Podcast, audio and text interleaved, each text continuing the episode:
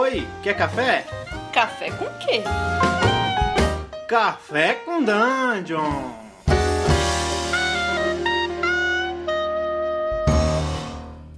Bom dia, amigos do Regra da Casa! Estamos aqui para mais um Café com Dungeon, na sua manhã com muito RPG.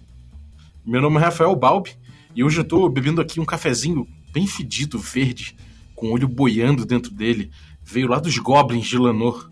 E eu estou recebendo aqui para falar de Tormenta, essa honra, né, de ter aqui o Trevisan e o Leonel Caldela, cara. Pô, bem-vindo aí, galera. Bom dia para vocês. Ei, eu tô, eu tô bebendo uma água cristalina das Montanhas Uivantes, porque eu sou um cara, um cara de saúde, né? Um- uma pessoa que quer viver 200 anos. Bom dia, pessoal. Eu tô bebendo uma xícara das lágrimas dos leitores, cara. Pessoal que reclama, sabe? Que, ah, que morte de jogador, que reclama que as armas fazem muito dano. É, é tudo isso, cara. Isso me alimenta. Alimenta o meu ódio. E eu vou É. viver mil anos, cara, porque o ódio é imortal.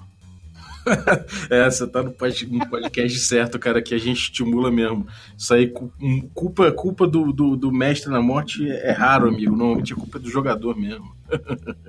O, o ódio move montanhas, né? Porque, tipo, o cara que tá de boa, ele não vai empurrar a montanha. Exatamente. O cara, pra ir, pra, pô, pra Vai você olhar o sentar na cara. montanha. É, Ele vai você- sentado no alto da montanha meditando. é, se o cara tá puto, das duas, uma, cara. Ou ele faz um haka ou ele empurra a montanha. É só ver Dragon Ball. É, cara, assim, falar de culpa do mestre na morte do jogador não faz sentido. É mérito do mestre na morte do jogador. ah, se o. Sabe, ah, o time ganhou, é culpa do time que ele ganhou. Não, cara, é mérito, sabe? O RPG é mestre contra os jogadores. Se o, o jogador morreu, se o personagem morreu, ou a culpa é do jogador que fez burrice, ou é mérito do mestre que conseguiu matar, cara. É isso, é real.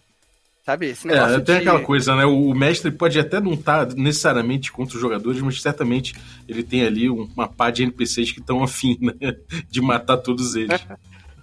Cara, assim, primeira coisa, eu quero falar que é um orgulho danado estar com vocês aqui, porque, assim, eu acho que, primeira coisa, é, o cenário de RPG brasileiro, ele deve muito a, a tudo, a tudo que, que diz respeito à Tormenta, né?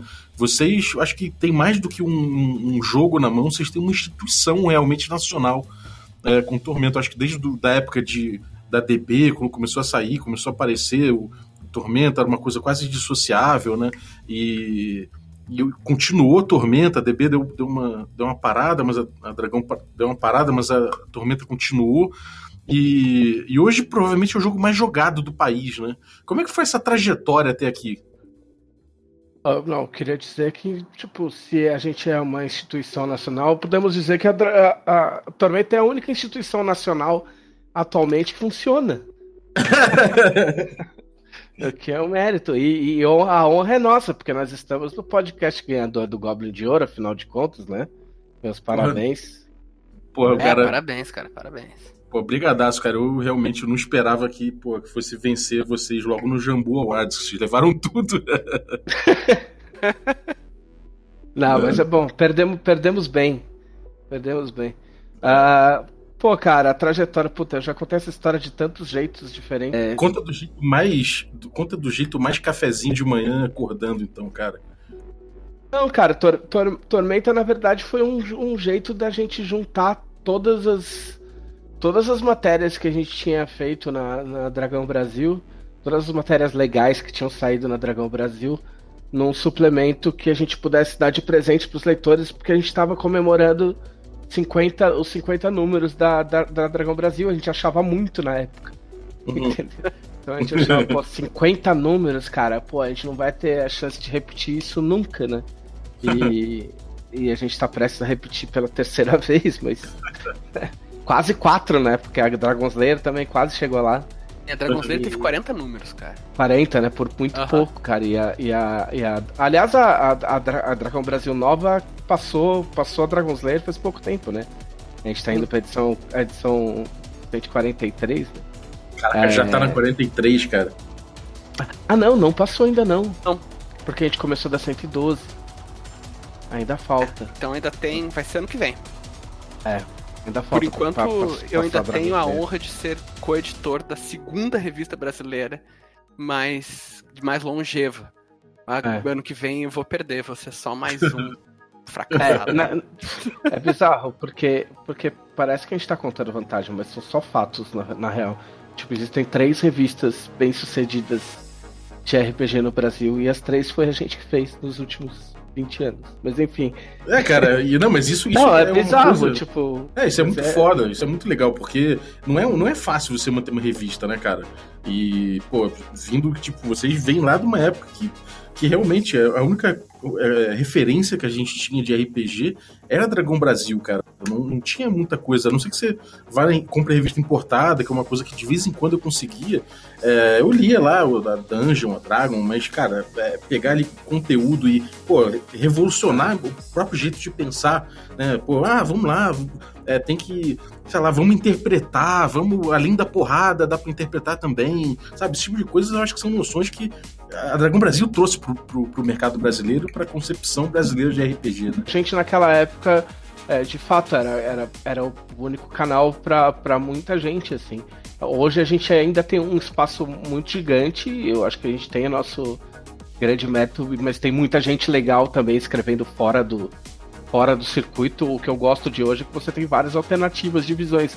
Mas naquela época, de fato, eu, eu acho que, assim, tipo, humildemente falando, por incrível que pareça, eu acho que a gente a gente é- foi responsável, junto com a Devido, pela, pela, pelo, por espalhar o RPG no Brasil, literalmente, porque a, a Dragão tinha 20 mil exemplares mensais. Então, é, até um pouco antes da derrocada da, da, da, da revista impressa, a gente tinha 20 mil exemplares e a gente ia pro Brasil inteiro. Então, ah, cara, praticamente todo mundo que começou a jogar RPG e não começou com material importado, é, começou por causa da Dragão Brasil. Uhum. É, ia falar. um- Trevis- Bom, É, ia falar, Trevi- Leonel. tá, isso. O Trevisan já contou a história várias vezes pelo ponto de vista do escritor. E, mas eu era público na época, né, cara? Quando a Dragão começou, eu tinha 15 anos. e eu jogava RPG já há um tempinho. Mas a, a visão que a gente tinha de RPG era muito limitada, cara. Eu sempre morei em Porto Alegre. Então, a gente, pra começar, não tinha revista importada. Tinha, Uhum. às vezes, chegava uma Dragon, mas não era. Nem, nem, nem chegava na prateleira pra comprar, era alguém que já encomendava. E o que chegava na prateleira era Infobia, que era uma revista da White Wolf. Nossa, eu lembro dessa revista. Eu achava legal, cara, mas ela era uma revista só pra, pra jogos da White Wolf e era toda alternativa, assim, então, pô, tinha material foda, mas era muito direcionada. E quando chegou a Dragão Brasil, eu me lembro que eu peguei a revista e eu olhei assim, tinha na capa GURPS, a mata maldita. Só inteligência pode vencer. E eu lembro, cara, eu, eu lembro disso especificamente porque eu lembro que eu pensei assim, ah, é uma matéria genérica sobre GURPS, explicando o que é GURPS. Tá, mais uma matéria dessas, revista de RPG que vai explicar o que é RPG. E aí, quando eu fui ler, era uma aventura pra GURPS. E só a inteligência pode vencer porque os personagens eram fraquinhos. E tu tinha Olha. que pensar bem, né, na, pra, pra solucionar os desafios. E eu, caramba, cara, como assim tem uma revista de RPG que é de RPG? Que não é só falando coisas genéricas sobre RPG. Sim. Eu acho que isso foi, assim, sem querer ser ufanista, mas acho que a Dragão e depois Tormenta foram muito RPG com a cara do público brasileiro, porque era bem mão massa, cara. O, a gente sabe, eu acho que o público brasileiro não tinha tanta opção de ficar lendo milhares de teorias e não tinha aquela carga desde os anos 70 de jogos, não tinha gerações já de jogadores, então precisava ser ah, uma coisa muito pão pão queijo queijo, assim, ah, como é que tu joga? É assim, Uhum. sabe? Tem uma aventura pronta e tem uma adaptação. E quando chegou Tormenta, Tormenta, sabe, tem essas cidades e tem esses inimigos, era uma coisa muito direta, cara. E eu achava isso, como público, eu achava muito legal. Eu admito que eu era um adolescente rebelde na época. então eu, eu- tinha coisas que eu me revoltava, mas eu colecionei a Dragão Brasil toda. Eu tenho todos os números. Até É. hoje. É, É, o, que eu, o meu primeiro contato com a Dragão Brasil, na verdade, foi de ódio, já que a gente tava falando de ódio. Essa é uma história que eu não conto muito, na real, porque eu esqueço dela. Mas é, mas é uma verdade. O, eu tava no Encontro Internacional de RPG quando que a, que a Dragão Brasil foi lançado. Porque. Porque começou a rolar um boato que ia sair a Dragon. E eu era jogador de ADD e, eu li a Dragon americana. Uhum. E aí começou o boato, tipo, meu, vai sair a Dragon, vai sair a Dragon, vai sair hoje, tipo assim, meu, e ficou todo mundo louco. E aí eu fiquei esperando sair a Dragon. E quando chegou a Dragon, eu vi que não era a Dragon americana, eu fiquei muito puto e fui embora. tá ligado? Porque a, a Dragon Brasil chamava Dragon no começo, né? Nasceu de uma rejeição, então, esse amor. É, tipo, é assim, eu, eu não lembro. Assim, eu não lembro muito da minha época de leitor da Dragão Brasil, porque foi muito curta, porque a, a revista saiu em 94 e eu virei colaborador em 94. É, o que eu lembro é que, na verdade, eu entrei, eu entrei pra equipe da Dragão Brasil reclamando. Porque eu, tinha, porque eu tinha um fanzine com o Evandro Gregório, hoje Greg Tokini, autor internacional e etc. E, a, e eu, eu, não gostava do, do quadrinho que saía na, na Dragão. Eu achava muito ruim. E aí eu fiquei sabendo que o Caçaro jogava RPG no mesmo lugar que eu. Eu peguei o Greg pelo braço, peguei o fanzine, cheguei no Caçaro e falei, Caçaro, é, você, você é o editor da Dragão Brasil? Ele falou, sou. Eu falei, ah, que legal. Eu falei, então, eu faço história em quadrinhos e eu faço história em quadrinhos melhor que esse cara que você contratou. Você não quer, você não quer pedir pra gente fazer uma história para você? E aí ele olhou os desenhos do Greg e ele falou, ah, os desenhos do Greg, desenhos são muito legais. Eu falei, é, mas se você quiser levar o desenho, você vai ter que me levar junto. Você quer uma história? Venda casada. Aí é, aí ele falou, ah, não, pode fazer uma história. E aí a gente fez uma história bem ruim de vampiro, mas que tinha uns desenhos legais, assim, era uma história bem idiota de vampiro. E. e aí a gente entrou pra fazer história em quadrinhos. Aí depois eu, eu fiz o Paladino e a Ladra, que eu ditei no meu trabalho. É, que foi o meu primeiro conto. Pode ser não, é, não sei se é o primeiro conto de Tormenta. Talvez seja o primeiro conto de Tormenta. Marco porque inicial. Já, é, porque já aparece Calmir. Qual Calmir foi o, o, número do dragão? Tu te lembra, mais ou menos? Não foi dragão, foi uma só aventura. Ah, não. Ah, é, não, foi uma só aventura. Dragão de já... aço, cara, que eu, eu acho que saiu antes. Ah, pode ser. É, é que foi, uma, foi numa só aventuras o meu conto. Eu até peguei um exemplar na, na Nerds esses dias, porque tinha lá de bobeira e eu acabei pegando. Eu já não sei onde eu coloquei. e pra guardar de recordação, porque eu não sei onde estão as minhas. Então eu entrei reclamando, saca? Eu já entrei falando mal das coisas. É, cara, assim, você você falou aí já do, do marco inicial e tudo mais, e da época, né? A gente já delimitou um pouco, é Encontro Internacional, 94. Isso tudo, o mundo, o, mundo tinha uma, uma, um jeitão cultural muito específico, né? Acho que a gente até trocou uma ideia no Twitter, assim, a gente ouve as mesmas bandas, mais ou menos a gente tem várias coisas em comum. Isso tudo acho que gerou certamente as, várias referências para vocês criarem o, o, o, cenário de Tormenta, né? Quais, quais foram as principais é, referências que vocês tinham, as origens? O que estava rolando nessa época que vocês pescaram pra Tormenta? Ah, eu acho, eu não sei se tem muita coisa da época. O Caçaro, o Caçaro é que trouxe mais a parte de a parte mais divertida, mais parte mais de mangá. É tipo assim, não mangá, mas inspirada no mangá, menos menos sisuda. Se, se dependesse de mim do Rogério, eu acho que seria muito parecido com, com qualquer coisa de, de AD&D, assim. Uhum. Apesar de eu ter trazido a, a, a, o embrião da Tormenta, que era de um quadrinho que eu tava tentando escrever, que chamava A Tempestade, e era uma tempestade de demônios, mas era uma tempestade de demônios normais, e era uma tempestade normal. O Caçaro que, que eu me lembre, o Caçaro que colocou os demônios insetoides, e o lance de chover sangue, de ser tudo vermelho, que é que é o diferencial de Tormenta mesmo, né? O que tornou o negócio legal. Uh, mas tinha muita coisa do que a gente jogava, do jeito que a gente jogava, das coisas que a gente fazia. O lance de ter ordem de cavaleiro foi porque eu jogava Dragonlance. Em Dragonlance tinha ordem de cavaleiro, saca? A gente queria muito fazer um mundo que, que, que tivesse afinado com as coisas que a gente jogava, com o jeito que a gente jogava e tal. De época, época mesmo, eu não lembro de nada muito que tenha influenciado, assim. Uhum. É, era mais pelo gosto pessoal mesmo do que você estava fazendo. Porque tinha muita coisa em volta, tinha muita coisa que já tinha sido feita, né? Então a maior parte das coisas na Dragão 50 eram coisas que, que já tinham que já tinham saído, né? Tipo, que a gente foi garimpando nas, nos 50, nas 50 edições da, da revista. Uhum. Então, então é, acabava mais sendo um apanhado mesmo. Uhum. E essa coisa, essa coisa do. Bom, você tem uma tormenta, isso é, é a premissa, né? Grande conflito é que você tem uma tormenta, como você falou aí. É, é um. É, um, é um, um, uma porrada de demônio, né? Invadindo. Eu acho. Eu, acho, eu Leonel é o especialista da, da tormenta. É, eu particularmente acho isso bem anos 90, cara. essa coisa dos, dos, demônios, essa, essa, coisa do chover sangue, eu acho isso, isso bem anos 90. Mas assim, é, eu acho foda. É, essa premissa aí, vocês começaram com a premissa da tormenta e tudo mais, e como é que desenvolveu o cenário em torno disso? Porque vocês tinham pouca coisa, né? O cenário veio crescendo de forma muito orgânica em torno disso, né?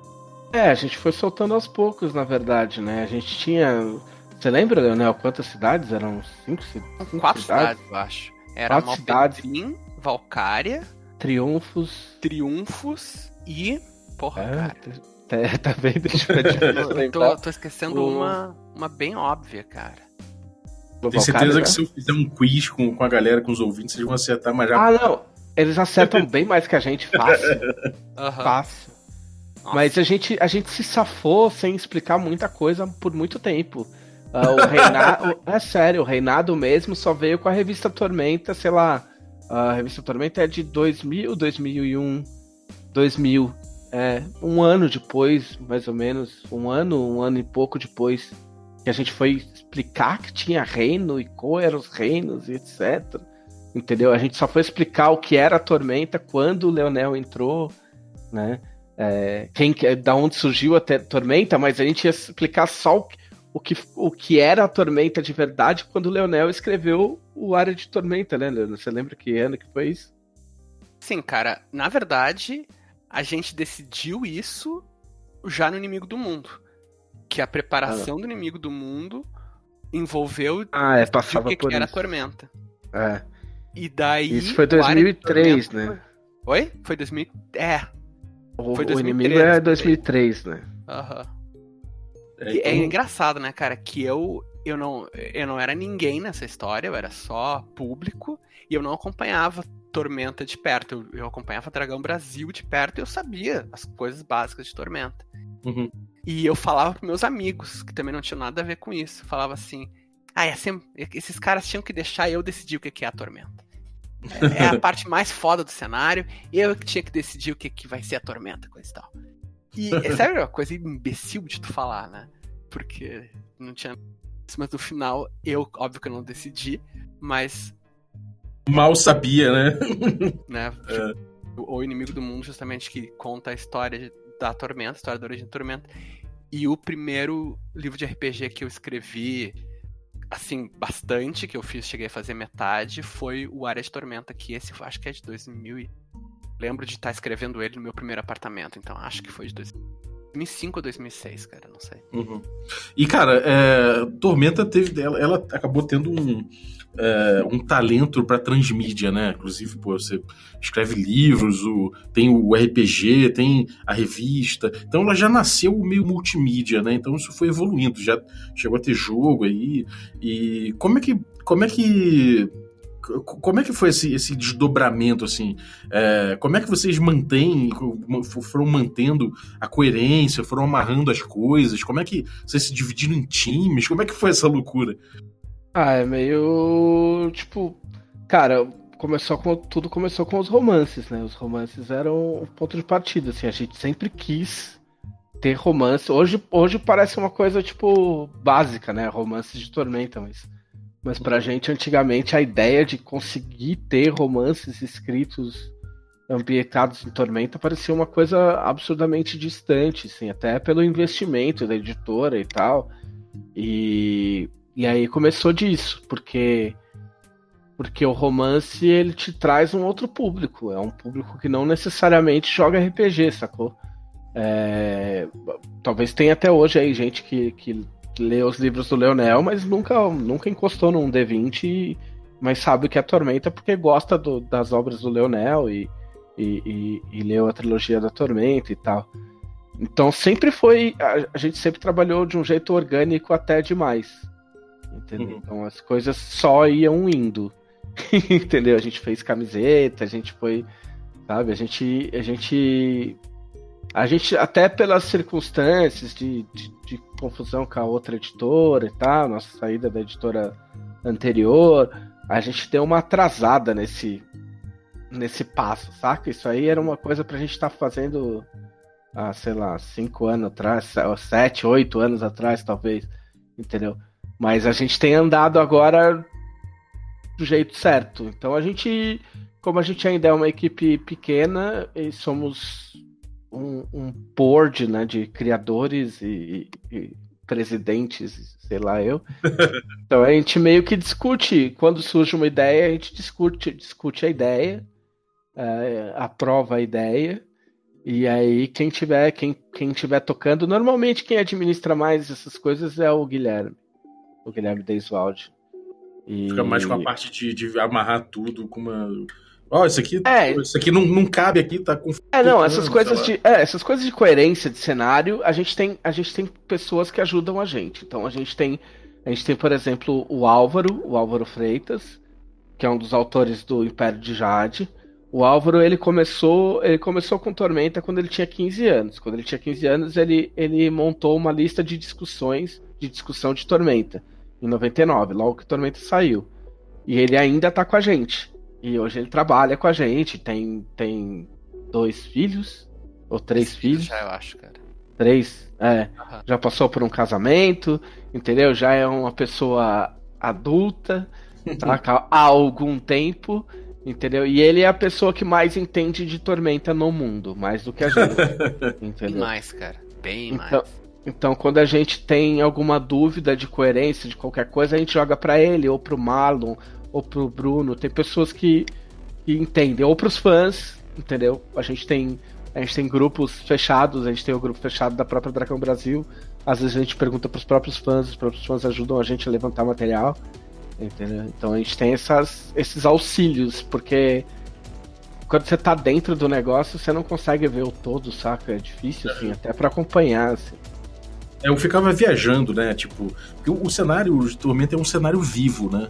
Então, vocês estão sempre evoluindo a, a, a, linha de história. Então, eu ficava imaginando, tipo, pô, a televisão deve ser responsável por essa raça aqui, esses deuses aqui, esse esse pedaço tem, aqui. Tem uma divisão não oficial. Existe mais ou menos isso, né, cara? É, sim.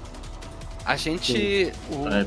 quando, eu, quando eu entrei, eu descobri que o Trevisan era mais a parte dos Cavaleiros e a parte do, dos Goblinóis, da Aliança Negra.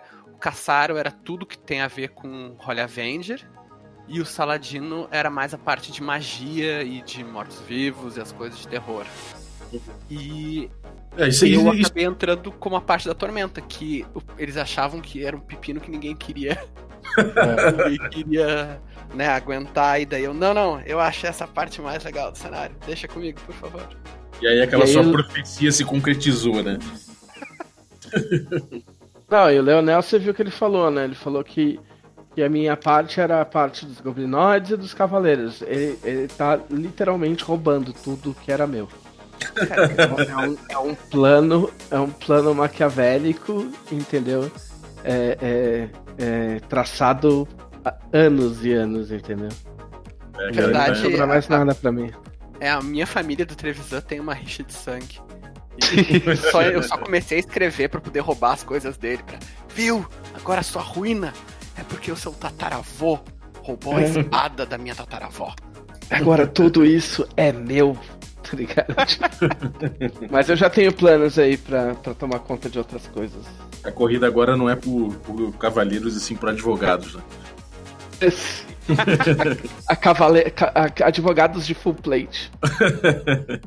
Cara, o que é engraçado, né? Que os dois fãs de Dragonlance, né? Então Sim, a gente curte mais ou menos as mesmas coisas.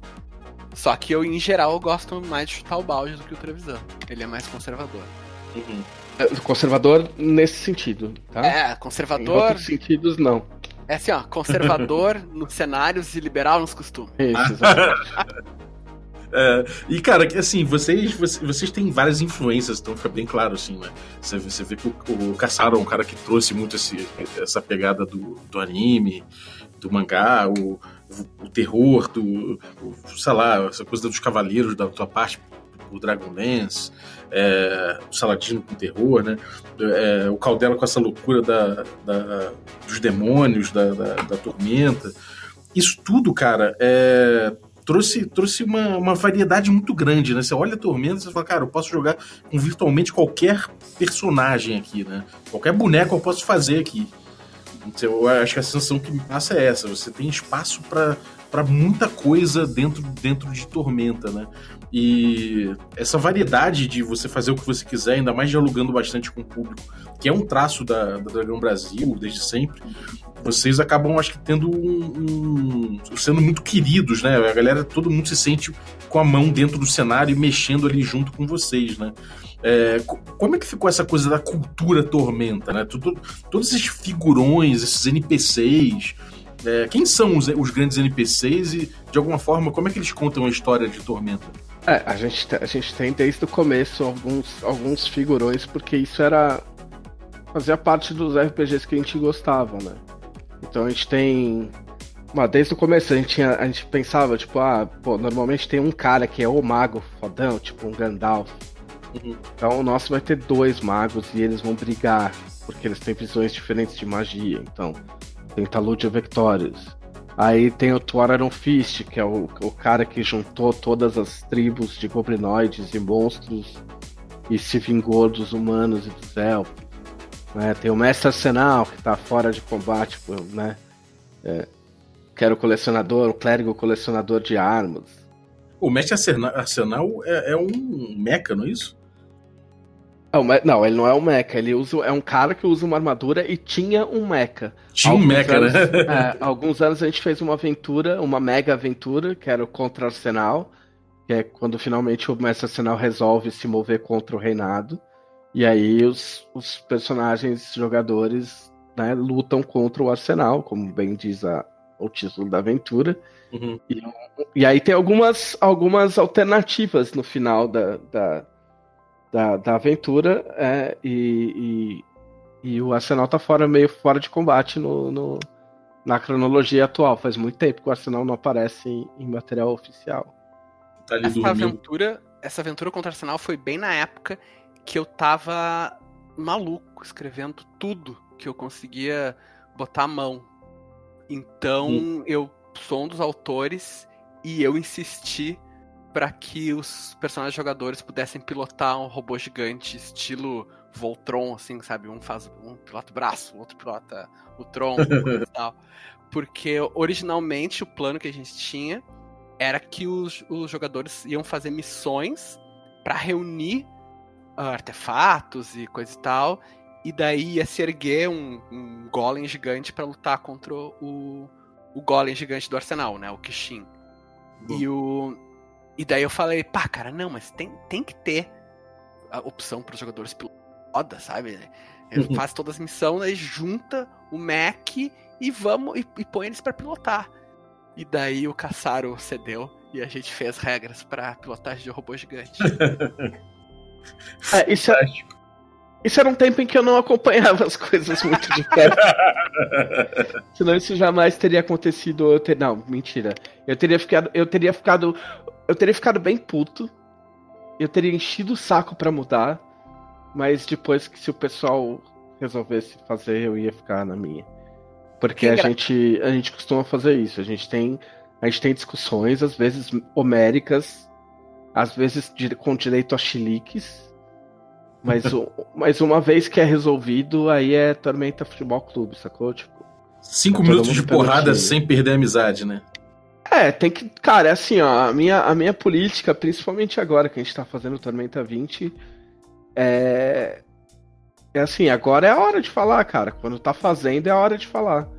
Porque uhum. depois a gente já teve circunstâncias, até por, por, por não planejamento, ou jeitos diferentes de planejar, em que apareceu a coisa e às vezes você olhava no livro e falava, putz, eu não queria que fosse assim mas, tipo, onde você tava quando o livro tava sendo feito? E aí o problema é teu, né? Aí a cagada é tua. Entendeu? E então, tipo, tem que estar tá ligado no que tá rolando.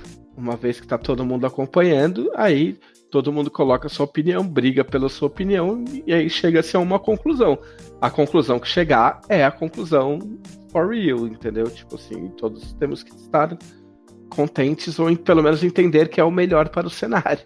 Entendeu? As pessoas gostam bastante dessa aventura, então foi o melhor pro cenário.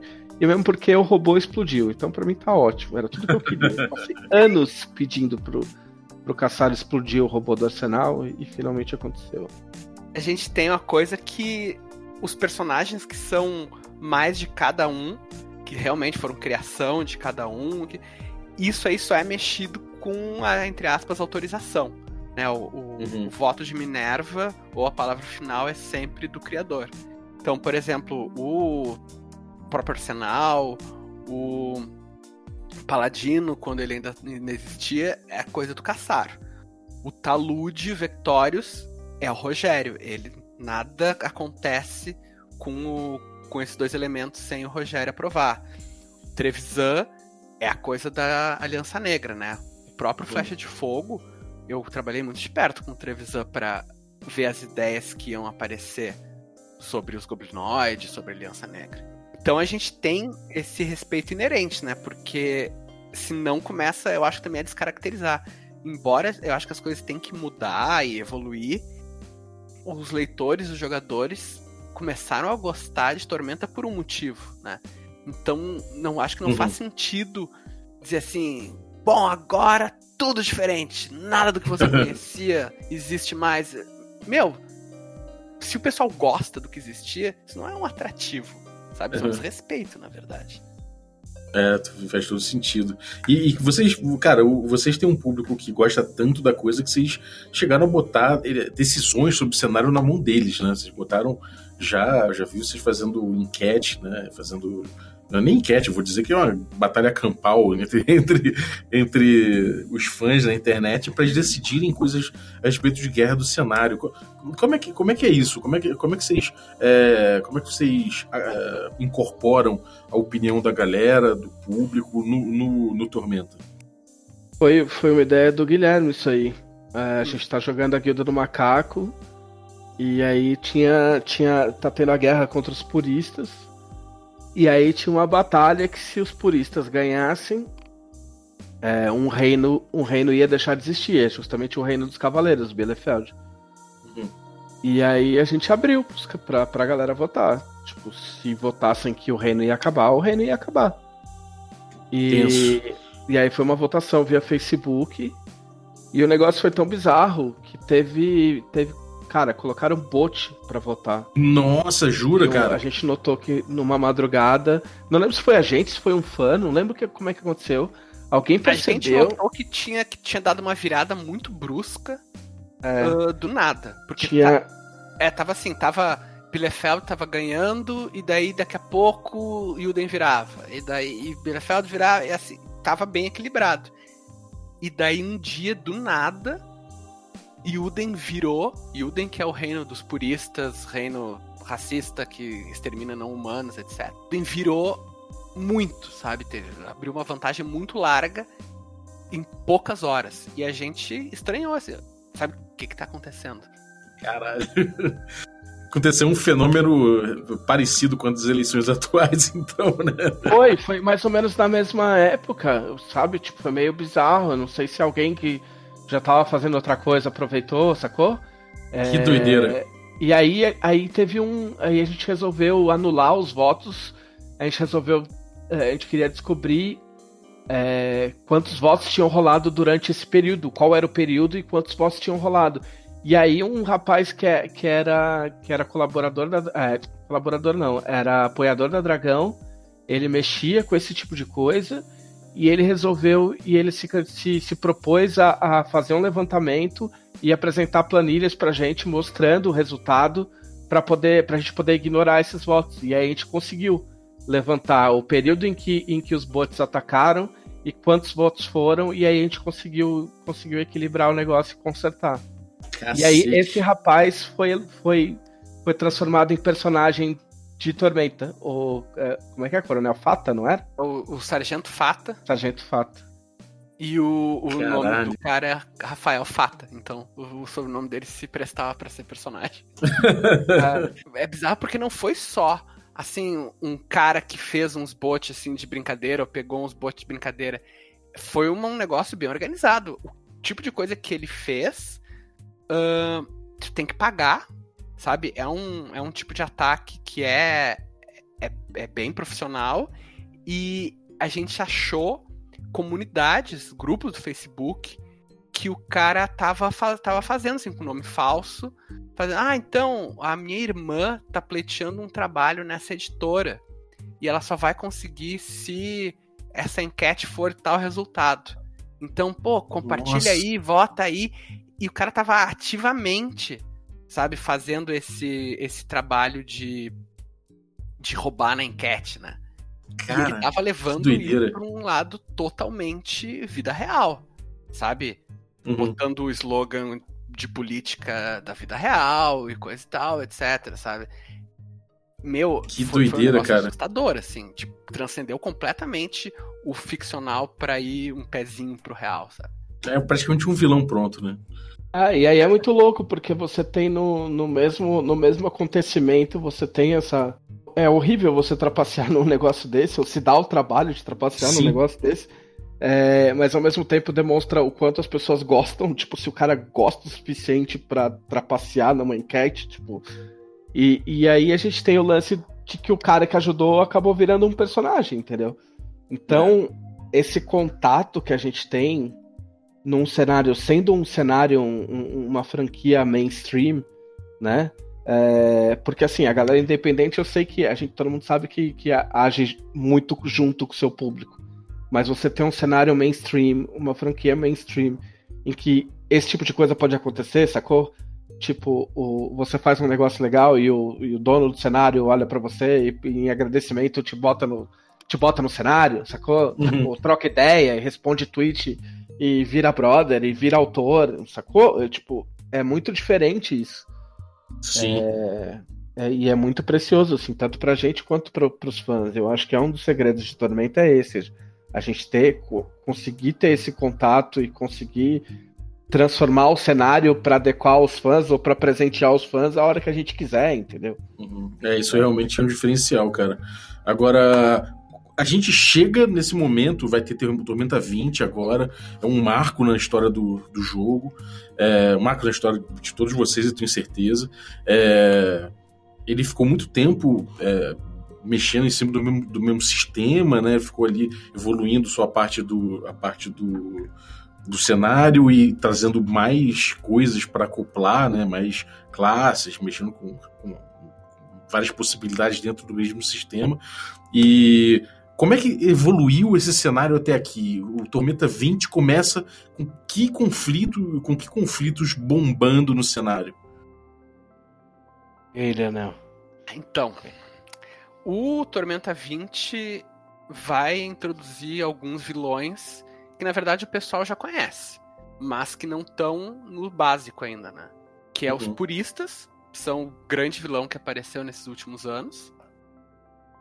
Os, as ameaças que tinham aparecido, mas que ainda não tinham sido muito desenvolvidas, vão ser agora bem, bem centrais, como os, os Trolls Nobres, né, os próprios Minotauros, que já foram bem desenvolvidos agora, eles vão estar ali como, como ameaça.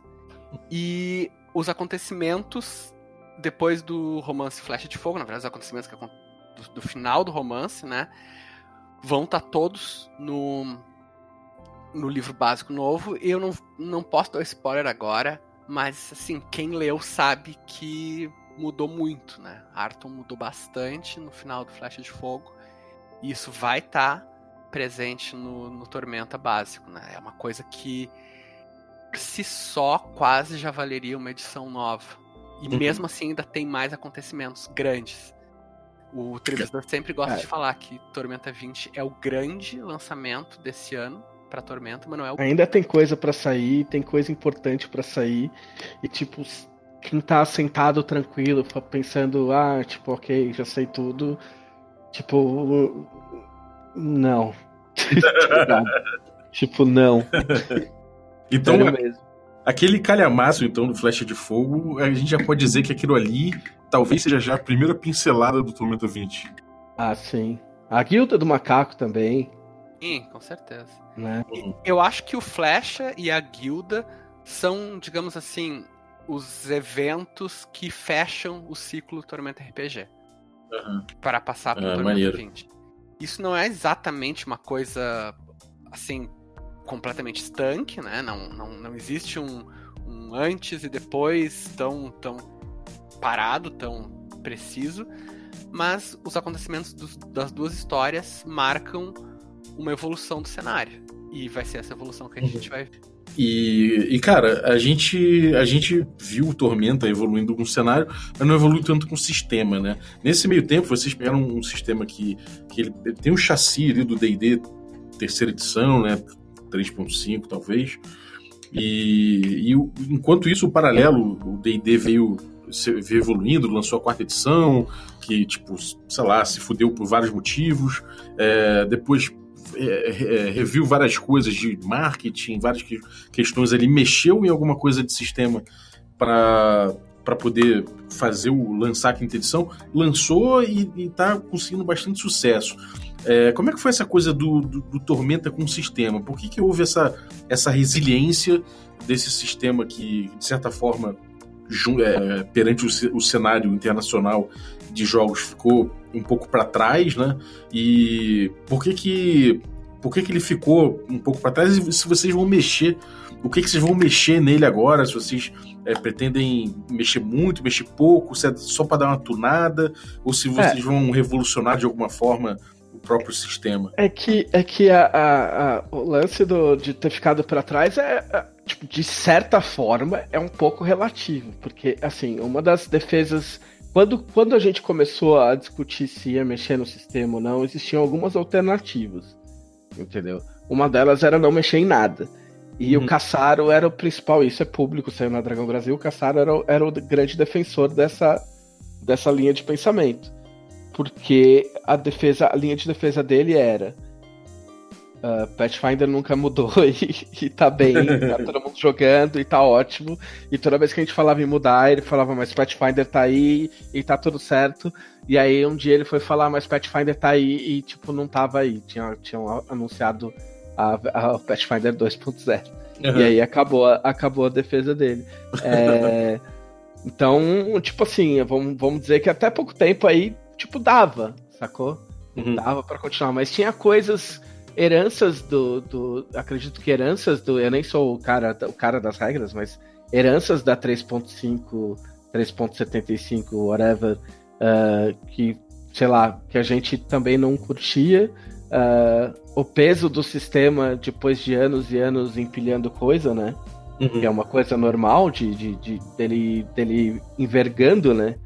Ah, e ideias novas, tanto da gente quanto de outros jogos que saíram, saca? De coisas que, que poderiam fazer sentido em Tormenta e que a gente teria como, como colocar. E aí, antes de eu deixar o Leonel falar, o, o- tem muito também do, do, do timing, né, cara? Porque assim, você também não pode resolver fazer isso porque deu na telha, saca? Você tem, Sim. uma, você tem uma tiragem de livros, você tem um estoque de livros, você tem um timing de marketing, e, e a gente também tinha os 20 anos se aproximando, que é um, é um timing perfeito, entendeu?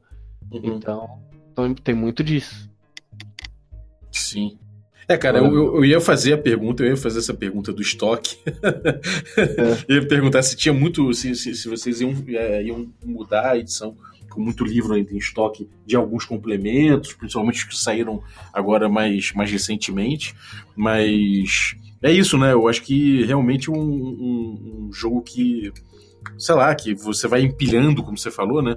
Ele acaba precisando dar aquela sacudida de alguma forma, né, cara? E, e, e é, não é, é uma oportunidade para vocês mesmos, de repente, mexerem em coisas que de repente vocês estavam deixando pra lá porque tava É. funcionando, né? O Cara, Leonel que- tem um problema sério com algumas nomenclaturas, né, Leonel? Assim, eu tenho problema sério com nomenclaturas porque eu fui tradutor de RPG há muito tempo. Uhum. Nossa, eu tive que lidar com toda a nomenclatura do D20, que é muito precisa, é muito específica. Então não só tem alguns termos que são complicados, né? Tipo, é tanto trip, né, derrubar, quanto immobilize, que é imobilizar mesmo. Mas também, meu, a questão de uma coisa sem letra maiúscula ou minúscula já mudava, era era uma dor de cabeça, né, cara? É muito técnico, né, cara? Eu acho que é legal de ver como que a trajetória de Tormenta e do RPG no Brasil diverge com a trajetória de D&D. Porque teve um uhum. ponto né, que os dois se, se mesclaram, que foi no auge da Era D20, em que Tormenta virou um, um cenário de D&D, né, de, do sistema de D&D, que eu acho que era o objetivo não declarado do cenário desde o começo, mas depois disso as realidades do mercado brasileiro e do mercado americano foram agindo nos dois, nos dois jogos, né? O D&D era um, um, monstro. Eu adorava 3.0, 3.5, mas assim, vamos e venhamos, sabe? A quantidade de classes de prestígio, de regras opcionais, de, de classes, de raças, era gigantesca, de magias, então uhum. o sistema estava muito inchado. E o mercado americano exige isso, né? O mercado americano exige livro o tempo todo, exigia na época, né? Livro o Sim. tempo todo e regra nova o tempo todo. E era uma coisa. A corrida armamentista, né, que a gente fala, era muito marcada. que as, as classes que saíam, digamos, em 2005 eram muito mais fracas que as classes que saíram em 2006.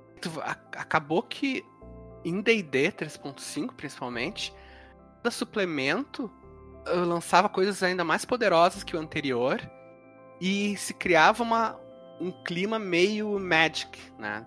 Uhum.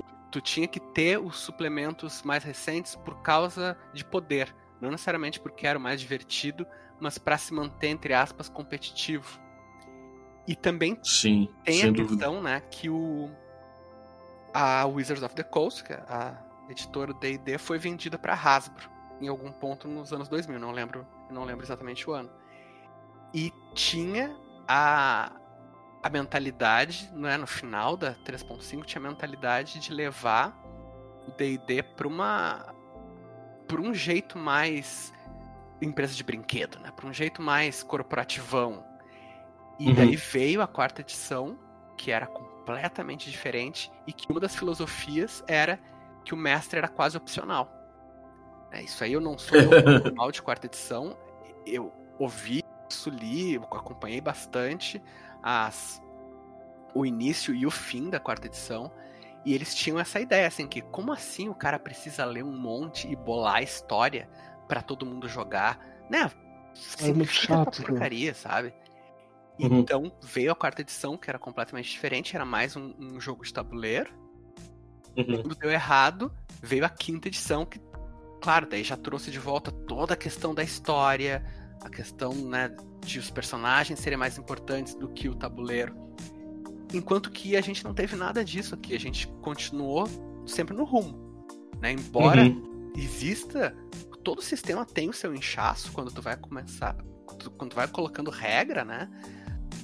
Ele nunca teve essa, essas rupturas. Ele nunca teve tanto volume de lançamentos que, né, que tudo fosse largado e que fosse e que começasse do zero de novo. Uhum. Também a gente, embora eu tenha fama de fazer classe de prestígio poderosa, de, de fazer apelão, nunca teve aquela coisa, aquela filosofia que deixava obsoleto o que veio antes. Tu pode pegar uma classe bem poderosa, por exemplo, que é Cavaleiro do Corvo, para fazer o meia-culpa, né? Cavaleiro do Corvo é um fiz junto com o Guilherme Deiswald e é bem poderosa. Mas não é uhum. é porque tem um Cavaleiro do Corvo no grupo que tu não pode jogar classe que veio antes, como um Bardo da Tormenta, por exemplo. Uhum. Sabe, isso é um, uma classe lá de 2006, mas que ela funciona. Ela não é uma, ela não ficou completamente obsoleta. Uhum. Sim. É, cara, isso, isso eu acho nós, uma coisa, uma coisa muito interessante, porque realmente é, o Tormenta ele parou, ele, ele meio que parou e se, e se desenvolveu numa época que o D&D foi pro caminho e depois voltou, né? Então vocês meio que se trombaram novamente, né? O, na quinta É, é edição. mais. O caminho que a gente fez é mais parecido com o da Paizo do que com a com o do D&D, né? A gente é. A gente foi o Pathfinder brasileiro, vamos dizer assim. Aham. A hora que, a hora que, a hora que o o D&D pisou no tomate, a gente, eles ficaram, o Pathfinder ficou com a bola lá e a gente ficou com a bola aqui, né?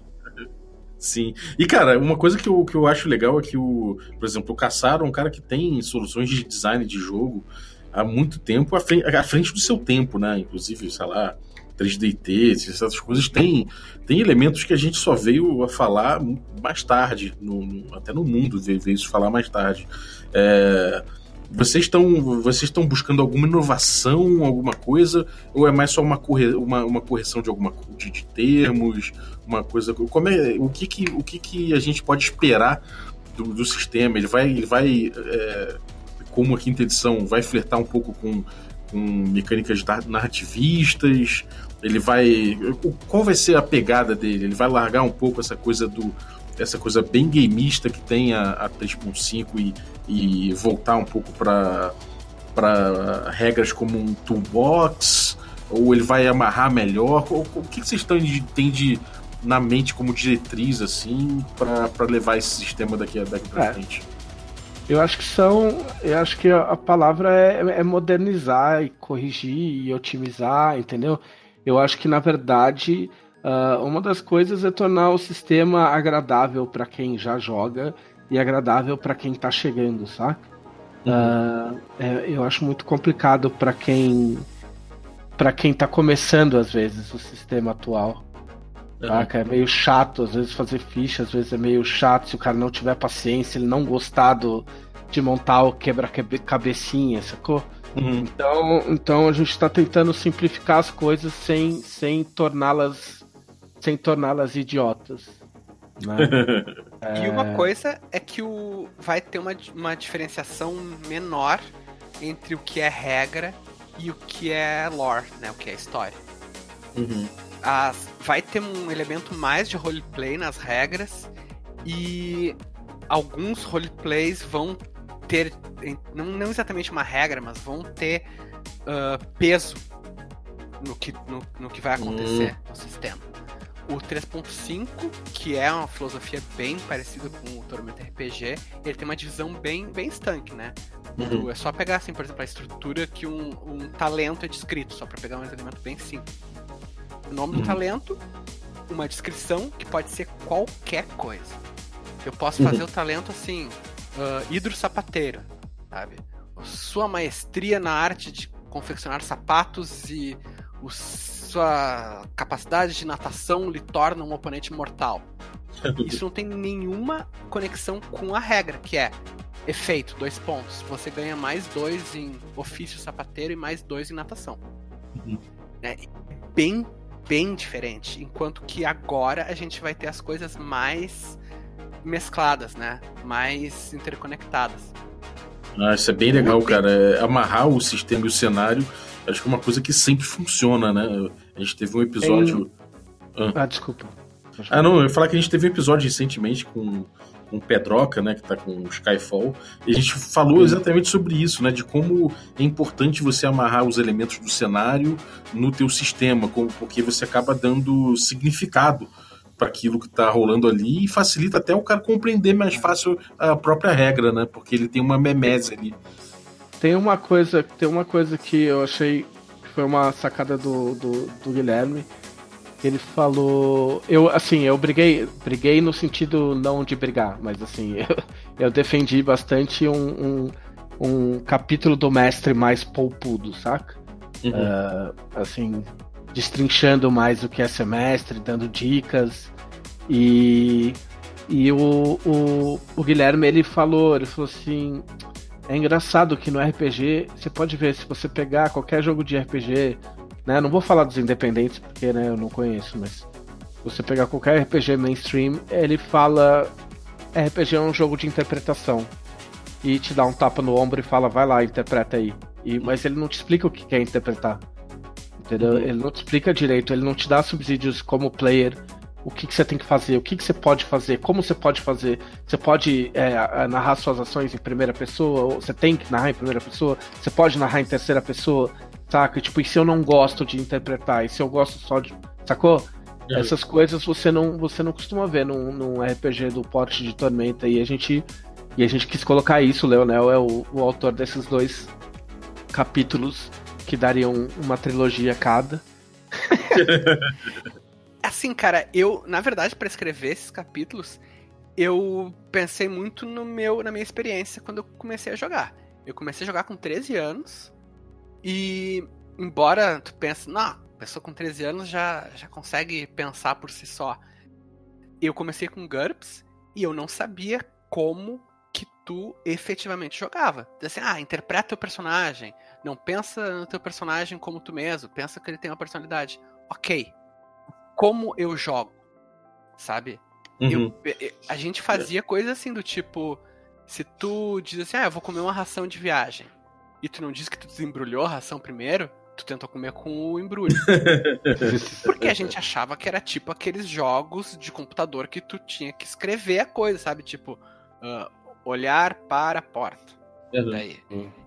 Abrir porta com chave. Se tu não dissesse com chave, tu não conseguia abrir a porta, entende? É, crianças, então, o cara... os jogos de computador já foram assim. Sim. Cara. Então, claro, hoje em dia a gente tem, tem internet, o iniciante pode pegar um stream qualquer e ver, e ter uma ideia de como é que se joga. Mas eu acho que. Tu, eu acho legal ter um subsídio.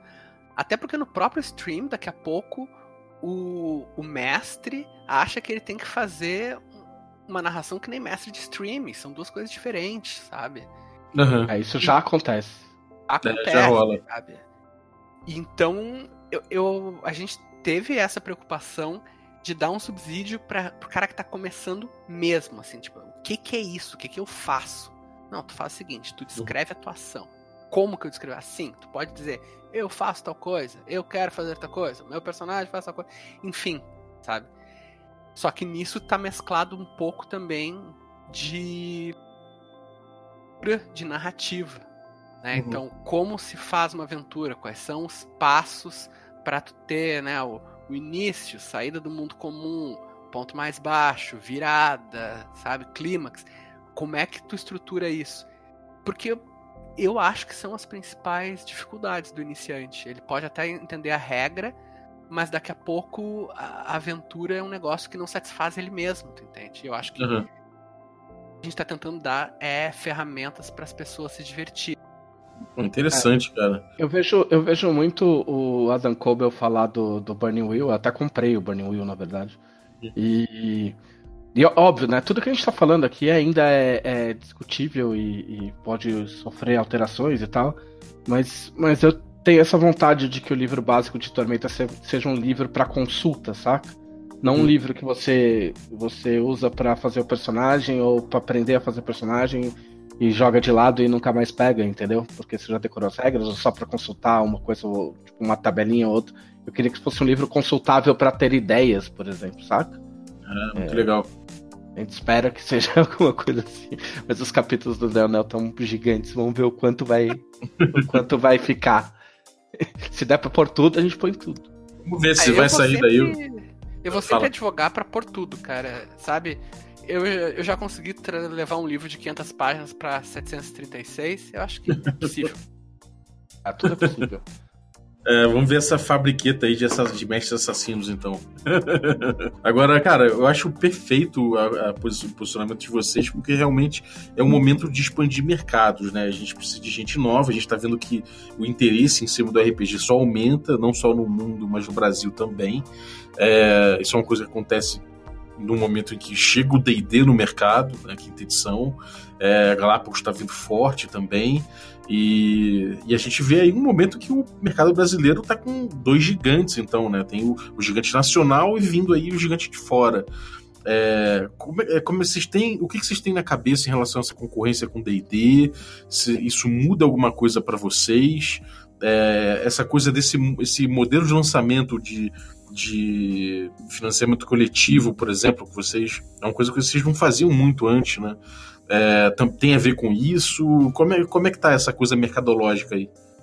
Ah, não, cara, eu acho que, assim. É difícil ficar se vendo como adversário e ficar, saca? Tipo. Uhum. É, eu acho que, sei lá, são duas marcas. É uma marca grande chegando e uma marca grande que já tá aqui. É, então elas vão ter que conviver em harmonia. É, eu, acho que, eu acho que o jogador de RPG também, ele não. A gente não tá falando de time de futebol. Você não é obrigado a escolher só um. Né? Você pode uhum. jogar mais de um. Uh, o financiamento coletivo não tem nada a ver com isso, na real.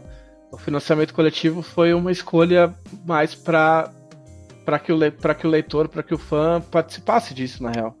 Uh, é um jeito de da gente poder dar mais coisas e comemorar o aniversário, saca? Em vez de só jogar o livro na prateleira.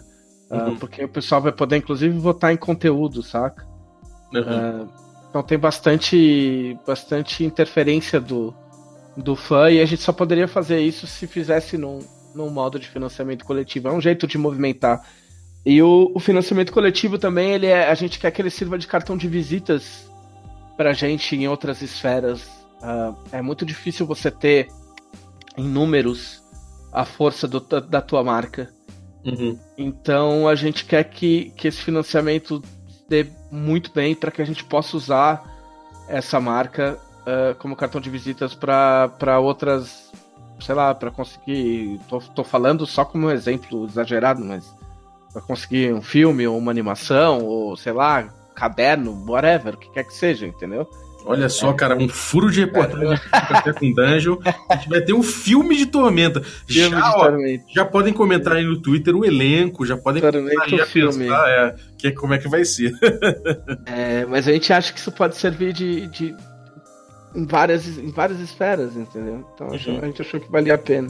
Não é uma coisa costumeira nossa, mas a gente achou que valia concorrência em RPG é uma coisa muito relativa. Uhum. Porque tu tem, às vezes, esses fenômenos, como por exemplo nos anos 90 foi o World of Darkness, que tu tinha uma divisão bem clara. As pessoas que jogavam vampiro, principalmente, mas também o lobisomem, mago, não jogavam D&D. Né? A D&D na época não queriam saber, achavam uma bosta. e tu tinha, inclusive, o pessoal que só jogava live. Isso é eu acho que é que é concorrência. É realmente dois produtos antagônicos e quem gosta de um não gosta de outro. No caso de Tormenta uhum. e D&D, primeiro assim, D&D é D&D. Então, não faz muito sentido tu, tu colocar como concorrente, ao mesmo tempo a pessoa que gosta de fantasia medieval, muito provavelmente ela vai gostar dos dois jeitos né? Porque tem o jeito Tormenta e tem o jeito D&D e os dois são ok, os dois uhum. são bons. Eu acho que a única pessoa que realmente poderia rejeitar a Tormenta, daí já é o cara que é preconceituoso com material nacional. E esse cara não vai querer um produto nacional, seja um jogo, seja uma banda, uhum. uma animação, um livro. Interessa se tem o importado ou não. Eu já conheci pessoas infelizmente, que não sabiam ler inglês direito, que liam e não entendiam direito o que estava lendo. E eles diziam, não, o nacional é uma bosta. Eu, cara, como é que tu sabe que o importado é melhor? Tu não tá entendendo nada. é, então, isso aí, eu acho que realmente já é uma, uma luta perdida e a gente nem tá tentando ir atrás desse cara. Uhum. A gente tá. É, faz todo sentido do mundo. É... Esse, cara, esse, cara, nem é um cara também muito lá muito desejável, né? É, cara, sim, sabe? A gente tem o nosso público que tá sempre se expandindo e a gente quer pegar o fã de fantasia medieval. Sabe? A gente tá apresentando aqui. Isso aqui é fantasia medieval legal também. Uhum. Não exclui o é. outro. Né, cara? Até é, porque é, eu... a estratégia de DD ultimamente não é mais soterrar o jogador com suplementos. Sim. Com suplementos saindo. E eles são bem focados, né? Não é mais aquela coisa de, sei lá, Races of Destiny sabe? Que uhum. sabia direito o que, que era e, e já vinha para combar com outra coisa. Agora é mais campanhas ou né, temas específicos. Então acho que os dois convivem muito bem, cara. Uhum. E vocês. É, eu, eu só, eu só, assim, só pra não, não, não, não dizer que eu não disse, porque eu digo isso em tudo quanto é lugar, eu só discordo da teoria de que o DD vai salvar o RPG no Brasil, porque isso é uma, uma bobagem. Uhum. É, porque, ah, tem muita gente que fala, ah, mas é uma marca forte, agora vai. Tipo assim, agora vai não, tá indo há 20 anos. Uh, É. a, gente, a gente conviveu. A gente conviveu entre a morte da 3.0 e a chegada da, da, da, da quinta edição tranquilamente, super bem. Estamos aqui, firmes e fortes. Então não tem que salvar nada. Inclusive, essa E, visão. e de- eu acho que eu acho que eh, Tormenta já existe há tempo suficiente para ser a sua própria coisa, entendeu? Uhum. Eh, a gente não tá não tá abaixo de nada, sacou? essa então- visão, né, de que D&D vai chegar e vai ser um fenômeno, sabe, de monstruoso e vai mudar tudo. Isso já aconteceu nos anos 90 e já não deu certo. Sabe, É verdade. tu na- cara, tu abria a revista Veja e tinha propaganda do, de Hero Quest e, e daí vai, ia sair o AD&D pela Abril meu e vai virar um fenômeno que nem videogame. Não é a natureza do RPG. A natureza Uhum. do RPG é se espalhar aos poucos, se espalhar até o tem um amigo nosso, Gil Tônio, que fala que é a tradição oral, Uhum. né? Se espalha através dos grupos. E sempre foi assim, cara. E eu chuto que sempre vai ser. Então o Uhum. D&D, eu acho que vai, vai ser só mais uma alternativa. Uma alternativa grande, importante, legal. Mas o Tormenta não é o primo pobre, sabe? As pessoas não jogam Tormenta porque Uhum. não tem D&D. As pessoas jogam Tormenta... Tormenta. Sim. É, a, ge- a gente tem, a gente tem é, mais de uma geração de jogador de RPG que pa, pra gente que começou há muito tempo parece muito estranho, porque eu comecei com, com GURPS e AD&D, eu sempre fui fã de AD&D, tenho livros de AD&D, whatever, entendeu? Mas pra gente parece estranho, mas existe uma geração, uma ou duas gerações de, de jogadores de RPG que não viram D&D, que não Uhum. jogam D&D, que não começaram com D&D, que não tem o menor carinho por, por- pelos mundos de, D- de AD&D que a gente tem. A- a- eu, te- eu tenho um exemplo de- é, disso aqui em casa. A Camila não, não, não jogou D&D, não jogou AD&D. Pra ela, tipo, pra ela, ah, legal que vocês jogam, mas eu gosto de Tormenta. Tormenta, o que eu tenho de recordação de quando eu era, quando eu era jovem e jogava RPG é Tormenta, não é não é D&D. Entendeu? A nossa recordação é D&D, mas dessa galera não é, é 3DT, é Tormenta, sacou? Então, a gente já tem um pé firme o suficiente, saca? Uhum. É, isso é bem claro, cara. Dá pra ver que o público de vocês é, é muito público de vocês mesmo, né? A galera acompanha vocês. Não necessariamente você vê muito. é, parece que até uma, uma galera que é, não, não frequenta tanto grupos de outros, de outros jogos, né? É muito focado no, no, no Tormenta, no Dragão. Eu acho isso, eu acho isso muito, muito característico de que realmente deu certo e que talvez o mercado é, realmente tenha, tenha caminhado na- nas costas do Tormenta durante muito É. tempo. É, é- é bom lembrar que a gente tem a Dragão Brasil. A, a Dragão Brasil tem, eu não vou ver agora, mas tem, tem mais ou menos 1.700, 1.700 e poucos ah, assinantes. E, a gente arrecada, não é uma questão de dinheiro, mas a gente arrecada entre 21 e 22 mil reais por mês há quase três anos. Uhum. É um financiamento coletivo de um suplemento por, por, por mês. Com É, sucesso. e é um sucesso- Não existe, não existe nenhuma campanha de financiamento coletivo recorrente melhor do que a Dragão Brasil é, em qualquer outro, qualquer desse- dessas plataformas, sacou? É, não é nem no nicho de RPG, é geral, né, cara? É geral, é geral. Então, pro público de RPG, tipo, considerando o mercado de RPG, é, é, o público. E assim, eu não falo isso pra, pra, pra, pra diminuir ninguém mesmo, porque, pô, adoro qualquer iniciativa aí. Todo mundo que. Converso com todo mundo. É, mas é só pra mostrar que a gente não, não é como se a gente fosse o RPG nacional, coitado, que tá ali no cantinho, que tem meia dúzia que joga, saca? Não é muito. Não é por aí. Sim. A gente tá bem forte no mercado e a gente tá, tá bem firme e disposto a, a ficar por aqui por mais 20, 30, 40 anos. Sim. É, cara, e uma, uma, uma, última coisa em relação a essa coisa do mercado é que a gente tem um. A gente tem um mercado que é muito pequeno ainda, mesmo que, que pô, é, seja um mercado muito grande, consiga esses números todos que são impressionantes, se a gente comparar com outros nichos, né, tanto de audiência quanto de faturamento, é, exceto feito, exceção feita aí ao financiamento recorrente, que é realmente um fenômeno, a gente, a gente não é um, nicho muito pequeno, então me parece que é só é, é mais, é, mais público a explorar. É um, é um país imenso, é muita coisa a ser mas Ele, é, mas ele é um nicho pequeno, cara. É um nicho pequeno, mas é constante. Tipo, o pessoal é. fala muito de board game hoje em dia, mas quando começou o board game de verdade, esses board games de 350 pau? E, e até uhum. quando vai? Até quando a gente tá. Desde quando a gente tá vendendo RPG? Só a gente tá 20 anos. Sim. Entendeu? Cara, assim, então assim, ele é um mercado, ele é um mercado, ele é um mercado pequeno que se renova e tal, mas, mas ele é longo, saca? Fala aí, Leonardo, desculpa. E uma coisa que a gente aprendeu a valorizar muito é o público fiel. Uhum. É, existe, né, aquela coisa mostra tua marca, teu produto para 5 milhões de pessoas e dessas 5 milhões, 5 mil compram, tu tem esse dinheiro aqui em números absolutos, essa venda aqui em números absolutos. Mas é um, uma conversão muito baixa. Agora, uhum. se tu mostra para 10 mil pessoas e 5 mil pessoas compram. É absurdo, né? É o mesmo, mas a conversão é absurda.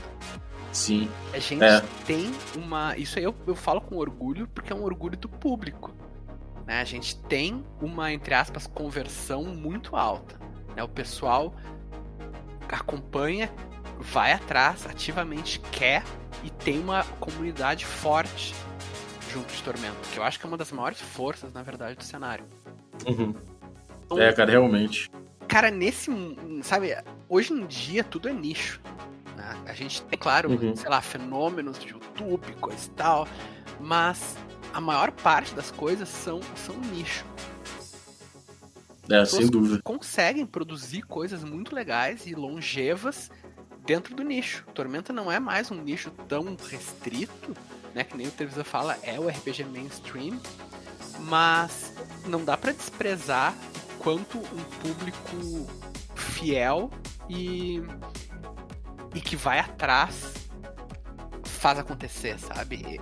é, um, é uma coisa uhum. muito valiosa, sabe? Essa, essa, taxa de conversão, entre aspas, sabe? Essa lealdade. Uhum. É, cara, realmente eu acho que é bem claro isso. E, bom, por último, cara, é futuro de Tormenta. Eu acho que pro futuro de Tormenta, é, tô falando de uma forma mais ampla, assim, vocês até falaram aí de filme, né? Vai ter o filme do Tormenta. Mas é, a gente já viu, eu acho que uma prévia do futuro de Tormenta com o Império, com o Império, o Império Jade, Jade, né? Então, o que, que é que, que vem aí pela frente? Vocês vão, vocês pretendem lançar é, o mesmo ritmo de suplementos que tinha antes? Ou vocês vão mudar? Vocês vão fazer, vão, vão seguir mais para essa linha de, de caminho de Adventure Path? É, vocês estão indo para que caminho? O que, que vai, o que, que vem aí no futuro de Tormenta? Sim, cara, vem mais cenário e mais história do que costumava. Uh, vai, hum. óbvio que vai, a gente sempre vai ter regra, coisa e tal, mas eu acho que muito do lore de Tormenta tava nos romances, nas histórias em quadrinhos, como o próprio LED, televisão. Então, eu acho que a tendência é os livros terem um foco maior em cenário e em história agora. Uhum. E as tem... regras vão vir em função disso.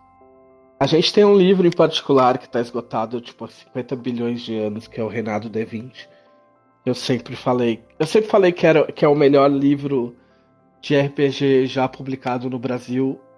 É o, é o Renato De Vinci. O Leonel disse que agora é o Império de Jade.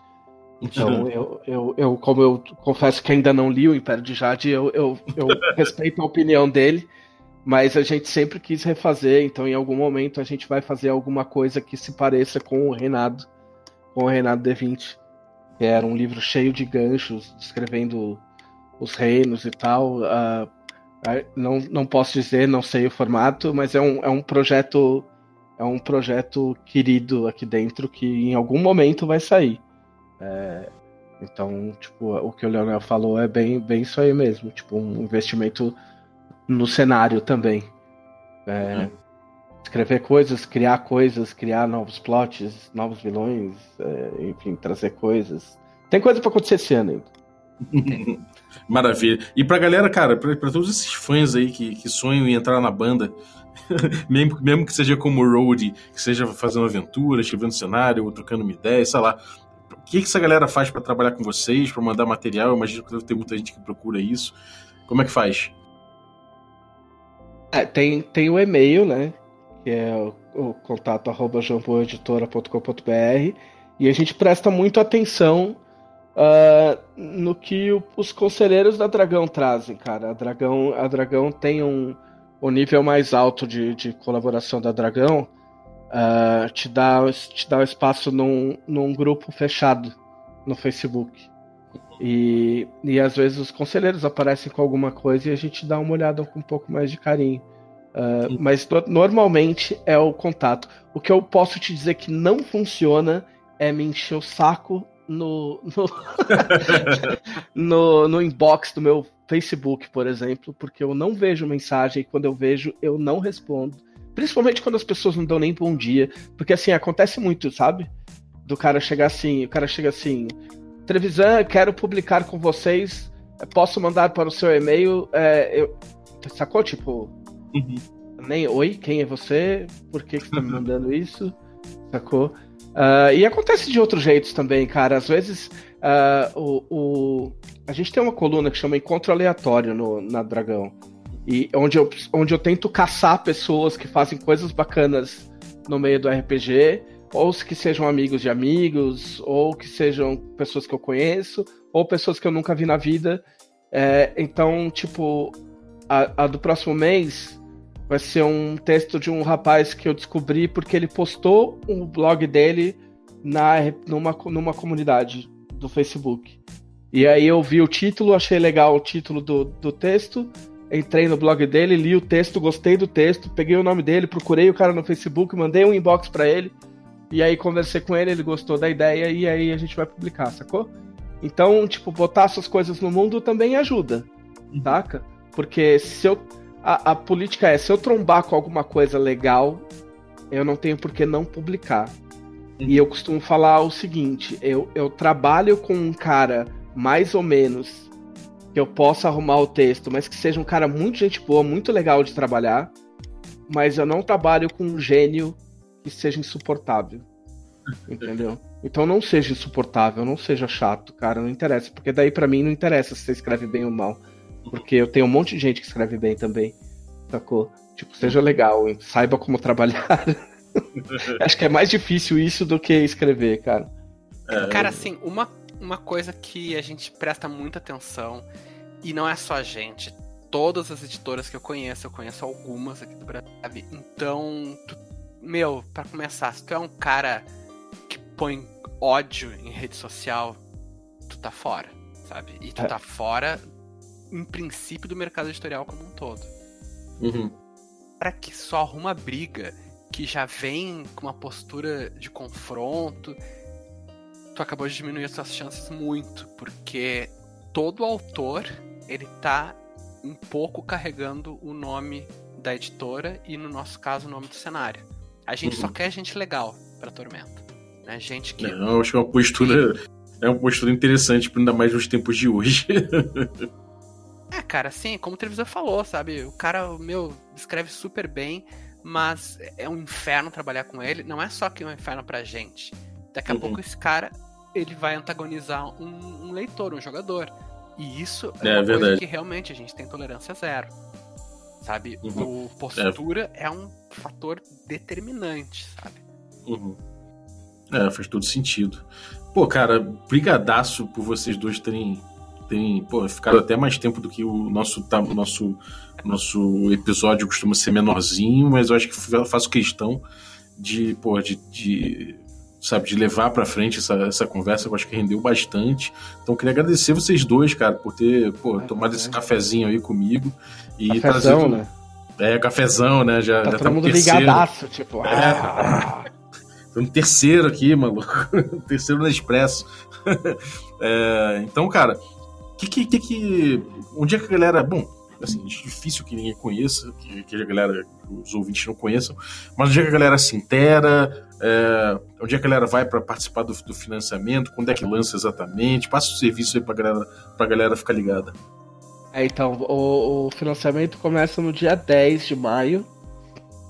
É, e aí para entrar é, é www.tormenta20.com.br. Tá? É o nosso site, ele vai ser redirecionado e vai ter todos os. Tudo que você precisa vai estar ali na página. Você pode se inscrever, escrever o e-mail para receber mais notícias também. Mas o que aí é da DB, a galera para assinar a DB vai lá no. no ah, apoia, DB é apoia, é apoia.se barra Dragão Brasil. Aí tem minha rede social que é j, arroba JM Trevisan. Eu, só que eu tuito pra caralho. É. Uh, o Twitter é a única rede que você vai me achar e, e assim, eu tento responder todo mundo, na real. Hum. Então, o melhor lugar, menos quando é pra, tipo, me obrigar a ver trabalho. mas, mas se for pra bater um papo, dar um oi e tal, é tipo, meu, tranquilaço. É, eu vou botar esses links todos no, no descritivo. E, então fiquem, fiquem ligados aí. E fala, Leonel, você aí, o, o, você tem algum link que você queira passar, alguma coisa que você queira falar pra galera? Ah, cara, vai em arroba Leonel Caldela no Twitter, bate um papo, diz que ouviu Café com Dungeon. Eu leio tudo que as pessoas me mandam no Twitter. Eu tento responder, mas eu nunca consigo. Então eu respondo tudo que eu, que eu consigo no Twitter. E eu também costumo, costumo falar bastante lá. É o melhor lugar para me encontrar. Uhum. E, meu, vai na Dragão Brasil, vai na campanha do Tormenta. Ah, na campanha do Tormenta 20, porque eu já tô Tormenta de Então, que vai ser legal. A gente tá contando com vocês. Maravilha. Então, cara, brigadaço aí de novo e até a próxima aí. Galera, vocês que estão ouvindo aí, então se liguem nesses links e se liguem também no Instagram do Regra da Casa, instagram.com.br Regra da Casa. É, lá eu coloco não só a prévia do, do assunto que eu vou tratar no dia, para você, de repente, que o título não te fisgou, mas às vezes a descrição te fisga, e aí você pode, pode fazer essa préviazinha lá no Twitter, de forma visual, né? Eu coloco imagens, coloco de outras formas, porque às vezes você não é um cara de, de só de ouvir, né? E então vai ver também as coisas de cada episódio no nosso Instagram. Também lá tem bastidores, tem também é, anúncios que a gente faz. Então cola aí, é, instagram.com.br regra da casa. A gente também usa o Twitter, então é regra barra regra da casa, né, arroba regra da casa, e também Facebook. Todos os episódios vão para essas, essas, mídias sociais. Então, se você quiser interagir é, no post de cada é, episódio, eventualmente surgem debates que a gente traz de volta aqui para o podcast, porque tudo é conteúdo, né? então, brigadaço. Ah, valeu. E até a próxima. Até mais. Também tá 20.